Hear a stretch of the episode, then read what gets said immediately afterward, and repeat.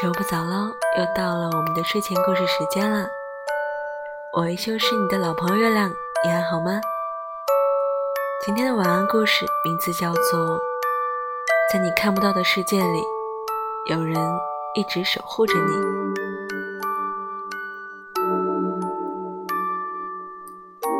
世界上有一群造梦的人，他们像星星一样，在我们的白天睡觉，在我们的晚上。吃掉彩虹，吃掉星星，吃掉月亮，吃掉露水，吃掉金龟子的壳，吃掉我们白天凌乱的思绪，吃掉我们的恐惧和不安，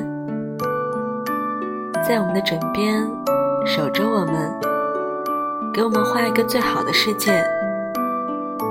其实你知道吗？在你看不到的世界里。有一群人一直守护着你，所以不要怕，早点休息，做一个甜甜的梦吧。